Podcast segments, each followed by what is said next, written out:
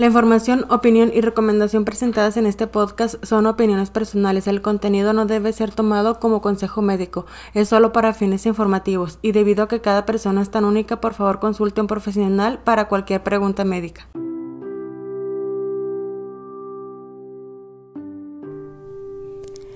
Hola, ¿qué tal amigos? Bienvenidos al segundo capítulo de este podcast de trastorno límite de la personalidad. Ahora vamos a hablar un poco sobre mí, me voy a presentar con ustedes, pero antes que nada deben saber que el cerebro de una persona con TLP funciona diferente. Un equipo de investigadores españoles hizo una investigación de este tema y reveló que el comportamiento de las personas con ese trastorno puede verse a dificultades en varios procesos cognitivos. Habitualmente corresponde a una falta de habilidad de detener los pensamientos que no son pertinentes. Activan regiones cerebrales distintas para inhibir sus respuestas motores. La serotonina producida por el cerebro es más baja y es por eso que las personas con este trastorno funcionamos diferente en cuestión al control de las emociones. En mi caso me resultaba muy complicado controlar mi ira y el ser empática. Incluso eso de la empatía ahorita todavía me cuesta un poquito de trabajo en ocasiones. Llevo ya dos años y nueve meses desde mi diagnóstico y aunque al principio fue muy difícil darme cuenta que en realidad había algo mal conmigo o fue como lo vi en ese momento, me ayudó mucho el darme cuenta que, que había algo mal, pero que podía solucionarlo. Hice en ese entonces a mi esposo que guardara en secreto lo de mi diagnóstico, como si eso dependiera mi vida. Nadie podía enterarse, ni siquiera mis hijos. Miren, les voy a platicar un poco de cómo fue mi diagnóstico. Teníamos unos pocos problemas de pareja debido a que yo con tal de que mi mamá estuviera contenta conmigo, la dejé que se metiera mucho en mi matrimonio. Nos casamos muy jóvenes y ella me manejaba y me manipulaba súper, súper, súper bien. Entonces, claro que todo esto me ocasionó problemas con mi esposo. Yo era demasiado madura y fácil de manipular. Entonces eso lo aprovechó mi mamá y trataba de controlar todo. Me dio una crianza un poco difícil y diferente a la que regularmente tienen. Ella me crió con la idea de que yo no tenía que rogarle a nadie, nada, ni cariño, ni atención, ni amistad, mucho menos amor. Entonces, sí fue un poco difícil tratar de, de entender y decirle a mi cerebro que eso estaba mal. Pero bueno, eso es práctica para otro momento. Ya después de 11 años de matrimonio y una larga historia de conflictos, porque yo explotaba muy fácilmente y claro, nunca hablaba de lo que me molestaba. Me hacía una telaraña de pensamientos retorcidos y de mentiras en mi cabeza con tan solo un mal comentario de mi esposo. Si él me decía, no, ¿sabes qué? Pues sabes que esa ropa no te queda bien. Yo, o sea, ¿por qué no me queda bien? Me está diciendo gorda, o me está diciendo vieja, o me está diciendo esto, me está diciendo el otro. Y empezaba, empezaba en menos de 30 segundos yo ya tenía 10 versiones diferentes con cosas que, él no lo había dicho. Entonces todo eso yo me lo iba quedando, yo me lo iba quedando y nunca lo decía. Y claro, al momento que ya mi cabeza saturaba, explotaba de muy mala manera, gritando, renegando y reprochando cosas que pues él nunca me decía. Y eso era la mayor parte de los conflictos. Y luego estaba mi mamá diciendo detrás de mí, es que eso que te dijo está mal, es que tú tienes razón. Entonces todo, todo eso generaba mucho conflicto. Hacía problemas donde no lo sabía. Era, como ahora se le dice, una esposa tóxica. Y no me enorgullece sino que me da risa, me da risa darme cuenta de del tipo de mujer que era, el tipo de esposa que era. Es ridículo.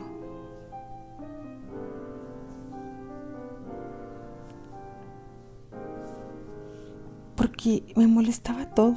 En realidad, todo me molestaba, con nadie estaba feliz. Terminamos yendo a terapia de pareja después de platicarlo mucho y él me decía que fuéramos para que él estuviera mejor. Y si yo dije, ok, sí, tienes razón, te ves algo deprimido, voy a acompañarte porque sé que tú solo no vas a ir, así que vamos los dos. Claro que pues, al final terminó sirviéndonos a los dos, ¿verdad? Ambos salimos con depresión teníamos muchos problemas. No todos los causé yo, los dos explotábamos fácilmente, pero la mayoría se pudieron ver evitado. Solamente con el cerrar la boca, con el pensar bien lo que voy a decir antes de que lo diga de repetir la frase en mi cabeza para ver si suena igual como lo quiero decir, porque eso me pasa mucho, que digo algo y se entiende otra cosa, pero para mí tiene sentido, pero para los demás no.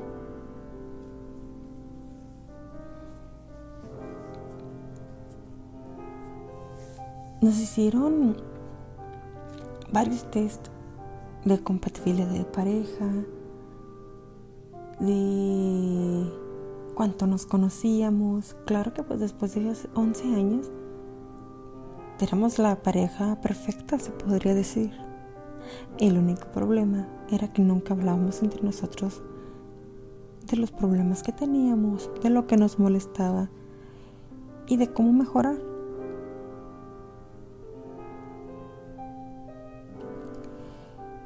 Mi esposo pudo salir de esta depresión solamente con terapia, él ayudó mucho.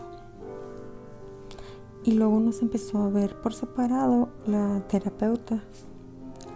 Me hizo varios test y me dijo de mi diagnóstico que tenía trastorno límite de la personalidad pero que en realidad ella no me podía dar el diagnóstico de decirme que eso es lo que tenía, que tenía que ir con un psiquiatra para que él me evaluara, que ella iba a compartir sus notas con él y él me iba a tener que hacer varias preguntas y unos cuestionarios para verificar su diagnóstico. Saqué mi cita, fui y me hicieron mis exámenes de rutina que pues son de presión arterial, peso, algunos cuestionarios que tuve que llenar. Me empezó a hacer preguntas como para verificar todo lo que ya la terapeuta tenía ahí estipulado. Y me diagnosticó, me diagnosticó con el, el trastorno y con depresión, depresión que era prolongada, no recuerdo bien el nombre que le dio, pero dijo que tenía depresión ya por un largo tiempo, entonces para eso me dio medicamento para lograr ayudar a salir con la depresión. Que yo en ese momento entendí que era para ayudarme con el trastorno. Ya después leyendo bien la receta que él me dio, pues me di cuenta que no, vea que ni el caso. Los antidepresivos no ayudan con trastornos mentales. Yo no sabía qué sentir en ese momento. Si sentir algo, no sé. Sentí como que todo revuelto, angustia, temor, alivio, tranquilidad al mismo tiempo y miedo, mucho miedo. Me daba un temor enorme el que la gente se diera cuenta de que yo tenía un trastorno y por eso me dejaran de hablar. Pero era principalmente por mi mismo trastorno de miedo al abandono. Así que ya cuando me dieron el diagnóstico, salí de mi cita, lo primero que hice fue llamar a mi esposo y le dije, ¿sabes qué? Ya está confirmado, tengo ese trastorno. Él me dio palabras de apoyo, sintió mucho alivio, porque se dio cuenta de que todo lo que yo hacía que lo dañaba estaba parte en mi control, pero en parte no estaba, que era mi trastorno y que todas las veces que lo hice sentir menos y que lo rechacé y que puse en primer lugar a mi mamá en vez de a él. Eran parte de mi trastorno y que aunque pude haberlo tenido en control, al no saber acerca de este problema y de no saber cómo controlarlo, es por lo que hice todo lo que hice. Así que estudiamos mucho los dos, leímos mucho, de qué se trataba, cómo podía mejorar. Y tratamos de mejorar nuestra comunicación. Él sí se comunicaba más, para mí fue más difícil. Fue más difícil porque me decía cómo te sientes, qué sientes, cómo sientes esto, cómo sientes el otro. Pero en realidad yo no lo sabía. Yo no sabía cómo sentirme, yo no sabía cuál era el sentimiento que estaba teniendo en ese momento. Fue algo complicado porque en cualquier situación que pasara yo tenía que estar pendiente para saber, ok, me estoy sintiendo furiosa, me estoy sintiendo muy molesta y me doy cuenta porque siento escalofríos en el cuerpo o siento retortijones en el estómago tenía que aprender a identificar cómo se sentían las emociones para saber diferenciarlas. Y son muchas cosas las que tenía que aprender a diferenciar, tenía que aprender a controlar. Mis niños también se vieron afectados porque aunque yo tenía mucho control con ellos, no les no les pegaba, si me molestaba, me desesperaba y les levantaba la voz.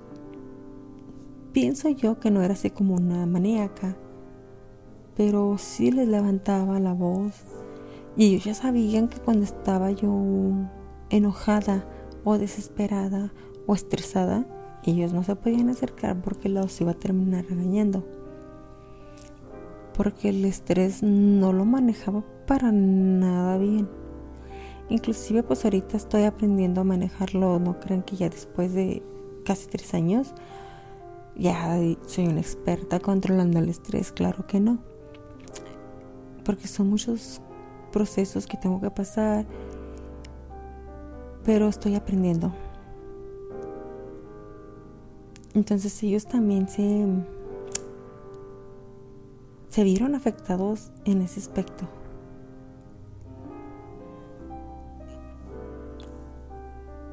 Y ya ahorita me doy cuenta cuán difícil debió haber sido para ellos.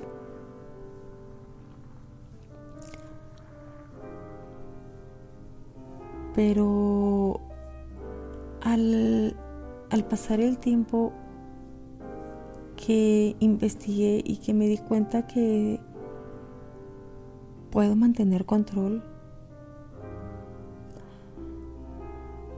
supe que podía estar bien y que podía estar bien por ellos, por esas personas que, que son mi vida.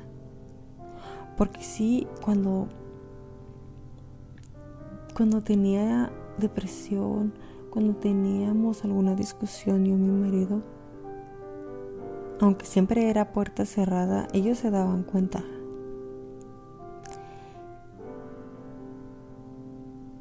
Y si, aunque me da pena admitirlo, si hice eso de la autolesión como forma de castigo, porque al momento de yo ser grosera con, con mi esposo, yo me daba cuenta ya después que se me pasaba el coraje que estaba mal, que estaba muy, muy mal lo que yo le había hecho, lo que yo le había dicho, cómo yo lo había hecho sentir. Y esa era mi forma de castigarme por haber hecho sentirlo a él así. Y yo me ponía mal, me ponía mal porque ¿cómo era yo capaz de tratar así a una persona que me daba tanto, a una persona que me amaba incondicionalmente, que siempre buscaba lo mejor para mí. Me sentía mala, me sentía como la peor persona del mundo. Entonces, el castigarme era como el respirar, como el alivio. Ok, lo hice, está mal, pero ya tuve mi castigo, ya tuve mi consecuencia aunque eso no cambiara absolutamente nada, aunque él se siguiera sintiendo mal por todo lo que yo le dije. Sí hice muchas cosas que ahorita digo, wow, o sea, ¿cómo fuiste capaz de hacer eso? Te lastimaste, te dañaste, pensaste en morir varias veces sin pensar ni un momento en lo que dejabas atrás. Pero en ese momento no piensas. Es inclusive pienso yo que las personas que les da depresión, tengan o no tengan trastorno, se sienten completamente abrumadas, solas. Ahora todo eso multiplíquenlo al doble o al triple.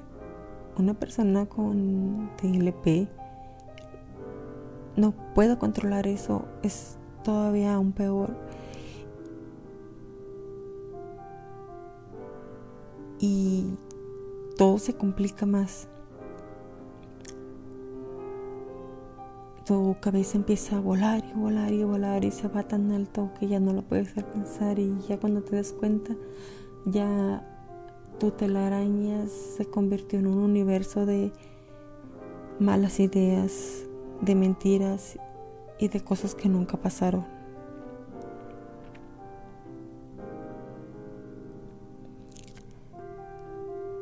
Y al darte cuenta de que, o sea, en realidad hay algo mal en ti, pero es algo que se puede aprender a vivir con ello. Es algo que puedes aprender a controlar.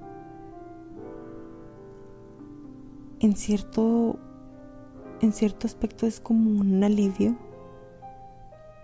Yo dije, ok, tengo que aprender a vivir con esto. Tengo que aprender a ser empática. Tengo que controlar mis emociones.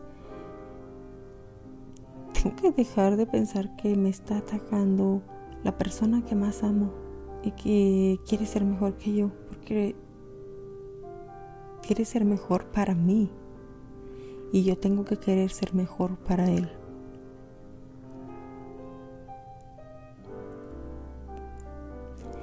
Fue un proceso muy largo, no les digo que llegué a esa conclusión al instante, no, fue un proceso muy largo. Inclusive llegué a esa conclusión no hace mucho y me la repito mucho en la cabeza para que se me grabe, para que eso se selle en mi cerebro hasta que se convierta en una realidad.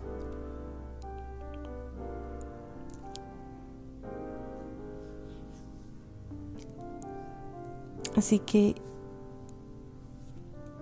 si tú fuiste diagnosticado con un trastorno mental o con este trastorno o crees tenerlo, acude, acude con un especialista, acude con terapia. Eh, todo, todo, todo lo que hagas para estar mejor te va a servir. Principalmente hay que estar bien para uno mismo y lo demás va a llegar solo. Si estás bien contigo mismo, los demás van a estar muy bien contigo. Y buscar una salud mental buena es lo mejor que puedes hacer.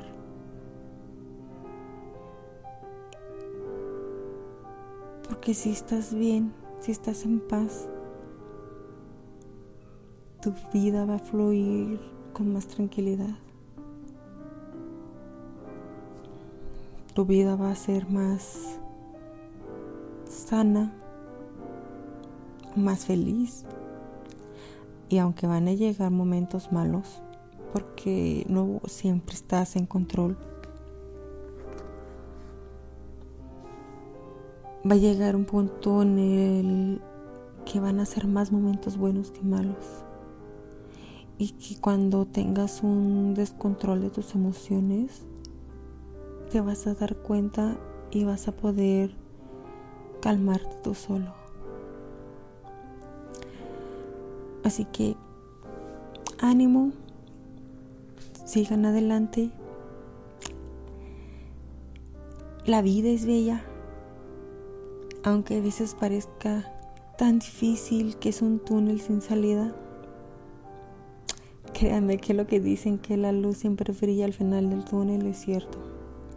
Ahorita yo lo estoy viviendo, no sé, quizás estoy viviendo un momento en mi vida muy bueno, muy feliz y con mucha tranquilidad y eso pase, no lo sé. Pero lo voy a disfrutar al máximo. Así que busquen ayuda, no se queden solo con mis palabras. No soy una experta, tengo casi apenas tres años de diagnóstico y he estado leyendo, probablemente no como debería. Busquen alguna actividad que les ayude a relajar su mente, que les ayude a estar tranquilos, que cuando estén estresados sientan un alivio. Eso les va a ayudar mucho. Así que, bueno, por el momento fue todo. Espero volverlos a ver en el siguiente podcast seguiré hablando acerca de mi experiencia, les hablaré un poquito más de mí. El siguiente capítulo los espero ver. Bye, muchísimas gracias.